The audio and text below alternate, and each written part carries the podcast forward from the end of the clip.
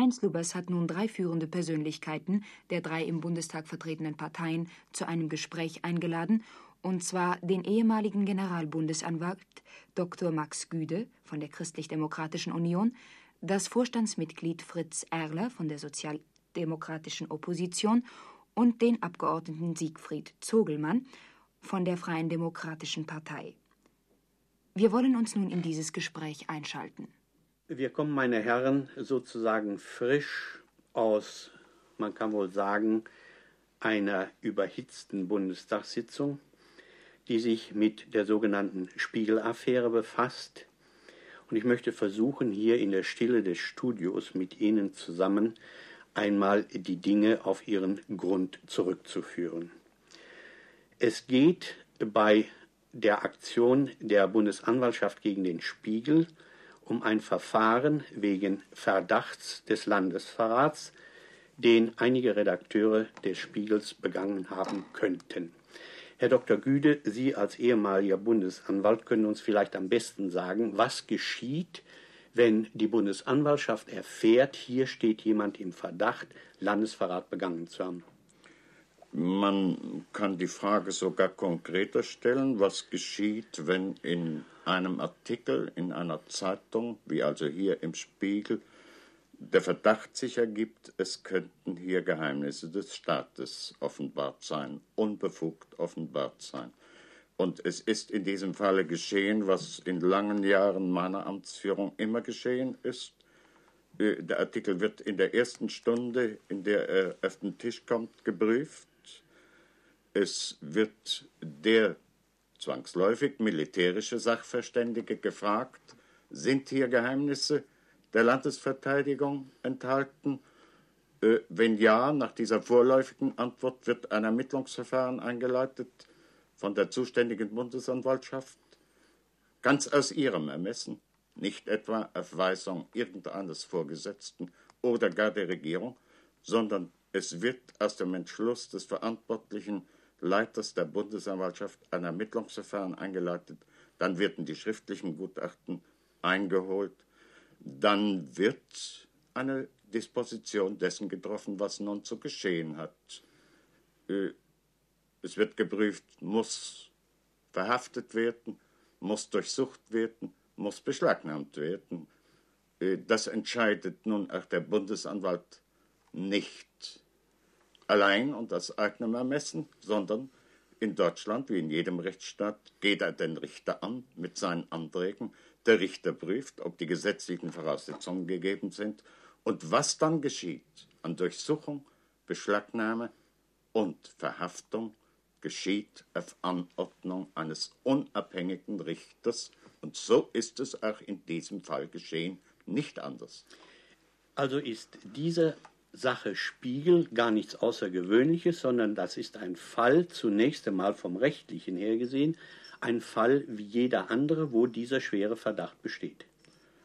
Der Fall ist in meiner Sicht im Bereich der Justiz ein völlig normaler Fall. Er ist abgelaufen, so wie es meiner Erfahrung in meiner eigenen Amtsführung entspricht.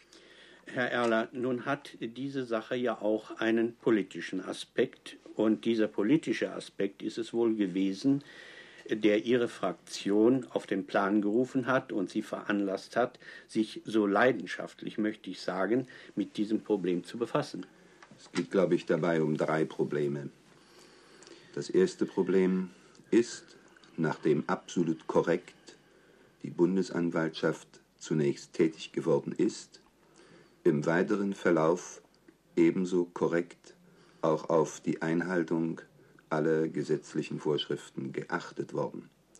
Darin hat die letzte Bundestagsdebatte und die Fragestunde letzte Zweifel nicht beseitigt. Das werden wir ja auch wahrscheinlich in Zukunft noch weiter miteinander äh, diskutieren. Ich glaube, das ist ein gutes Zeichen für die demokratische Wachsamkeit in der Bundesrepublik Deutschland ist, dass schon dann, wenn nur Vermutungen, rechtsstaatliche Prinzipien könnten im Übereifer in Gefahr gebracht werden, die öffentliche Meinung sehr empfindlich und sehr rasch reagiert und dass dann auch das Parlament, wenn auch in Form des Auftretens der Opposition, äh, seine Kontrollfunktion ausübt. Ich finde das ist ein Zeichen demokratischer Stärke und nicht demokratischer Schwäche. Das zweite Problem ist folgendes. Es geht um das richtige Verhältnis von Staatsschutz und Pressefreiheit zueinander. Zwei sehr wichtigen Gütern, denn wenn durch Verletzung des Staatsschutzes einmal unser Land fremder Willkür ausgeliefert wäre, gäbe es ja auch keine Pressefreiheit mehr, sodass damit auch die Pressefreiheit derer, die von ihr Gebrauch machen, mitgeschützt wird. Wie ist dieses Verhältnis zueinander nun zu, zu gestalten? Wir müssen uns vor zwei Extremen hüten. Das eine Extrem, in dessen Nähe manche Argumentationen einiger Minister leider gerieten, war dieses, dass der Staatsschutz so vorrangig ist, dass auch dort, wo äh, das Gesetz äh, keine eindeutige Ermächtigung zu bestimmten Verhandlungsweisen gibt, man dennoch um des höheren Wohles des Gemeinwohls willen sich über gesetzliche Schranken hinwegsetzen könne. Und das zweite Gegenextrem, dem möglicherweise frühere Veröffentlichungen, die zu Prozessen geführt haben und vielleicht in diesem Fall, das wird sich ja vor Gericht herausstellen, auch der Spiegel erlegen sind, dass also Meinungs- und Informationsfreiheit einen solchen Vorrang haben, dass man dabei auch die durch den Staatsschutz gezogenen Grenzen überschreitet. Das richtige Verhältnis ist hier das Entscheidende. Und damit bin ich bei dem dritten Punkt. Wir wären viel weiter, wenn die Informationspolitik des Verteidigungsministeriums sich nicht darauf beschränken würde, auf Anfrage zu erklären, dies oder jenes sei ein Staatsgeheimnis und im Übrigen wichtige militärische Informationen nur so abgegeben werden, dass die Informationen die jeweils vertretene allgemeinpolitische Linie der Regierung zu stützen geeignet sind, sondern man muss dann eine Informationsbreite wählen, die eine objektive Teilnahme an der Diskussion auch denen möglich macht, die unter Umständen zu anderen Schlüssen kommen als die Regierung. Hier muss man, glaube ich, die Presse mit ins Vertrauen nehmen und mit ihr laufend, jedenfalls mit denjenigen Kommentatoren, die hier ein gewisses Maß an Sachkunde zu erwerben sich bemühen, in Verbindung bleiben und damit die Probleme der Landesverteidigung fundiert so diskutieren, dass unser Souverän, nämlich der Wähler, sich ein eigenes Urteil bilden kann, obwohl natürlich eine Reihe von Tatsachen nicht bekannt gegeben werden dürfen, weil ihre Bekanntgabe objektiv den Interessen der Sicherheit zuwiderlaufen wird. Herr Zogelmann, da sind wir Journalisten angesprochen und äh, ich möchte mal von äh, dem politischen Aspekt äh, von Herrn Erler einmal weg sagen. Mir ist aufgefallen, dass auch in unseren Kollegenkreisen hier der Spiegel zum Anlass genommen worden ist, etwa sozusagen nur der Spiegel vertritt hier in Deutschland die journalistische Freiheit. Und das trifft doch wohl nicht zu. Ja, ich würde sagen, äh, wenn es wirklich so wäre, dass in Deutschland es nur ein Presseorgan gäbe, das die Pressefreiheit repräsentiert, dann müssten wir doch alle wohl sehr, sehr traurig sein. Ich möchte sagen, das genaue Gegenteil ist der Fall. Wir haben, äh, und das müssen wir als Journalisten doch jeder äh, uns jeden Tag erneut bestätigen, glücklicherweise können wir uns das bestätigen, wir haben hier eine Pressefreiheit. Und ich würde sagen, äh, selbst bei aller Berücksichtigung der äh, unschönen Erscheinungen, die im Zusammenhang mit dieser Spiegelaffäre festzustellen sind, würde ich sagen, ich sehe durch diese Spiegelaffäre die Pressefreiheit in Deutschland in gar keiner Weise bedroht. Das, das glaube ich, kann man sehr deutlich sagen, denn äh, äh schon die Tatsache, dass äh, es möglich ist, dieses Vorgehen der Regierung in der Spiegelaffäre frei und offen zu kritisieren, schon das scheint mir ein Beweis dafür zu sein, dass wir Pressefreiheit haben. Niemand ist gehindert. Niemand ist gehindert, Herr Kollege Erler, werden Sie mir zugeben, äh, das zu kritisieren, was er an äh, Erscheinungen im Zusammenhang mit dieser Spiegelaffäre für nicht richtig befindet. Also ich würde sagen, schon das bestätigt, dass wir echte Pressefreiheit haben.